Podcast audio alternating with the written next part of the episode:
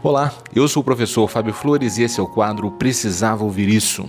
Hoje eu venho aqui te perguntar: você já ouviu falar em Síndrome de Estocolmo? Olha, a Síndrome de Estocolmo é o nome dado a um estado mental de pessoas que foram submetidas a um prolongado tempo de intimidação por um agressor.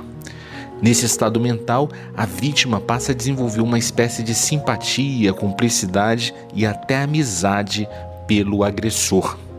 Pessoas que são sequestradas, elas desenvolvem a síndrome de Estocolmo ao ponto de até dificultar as investigações da polícia para proteger o seu malvado favorito. Esse estado mental também é notado em nossa relação com os nossos vilões do cotidiano. Muitas vezes, mesmo a gente sabendo que algo ou alguém nos faz mal, a gente mesmo assim inventa desculpa para proteger esse vilão das advertências que os nossos amigos e familiares fazem para a gente. Acredite, a dor também é viciante. A gente se apega à dor por medo de outras dores. A gente opta por ficar com uma dor que a gente já conhece pelo medo ou o desconforto que a mudança pode oferecer para a gente. Afinal, a mudança vai oferecer para a gente novas dores.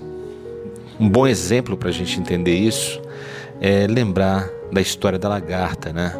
Quando a lagarta se fecha no casulo, ela fica lá às vezes uma semana, às vezes até um mês, em um estado de profunda mudança. É uma dolorosa mudança.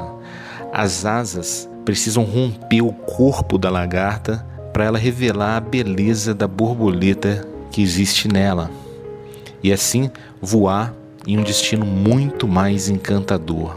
Ela deixa de se rastejar para voar. Olha que lindo. Mas para isso, ela aceitou o convite da mudança.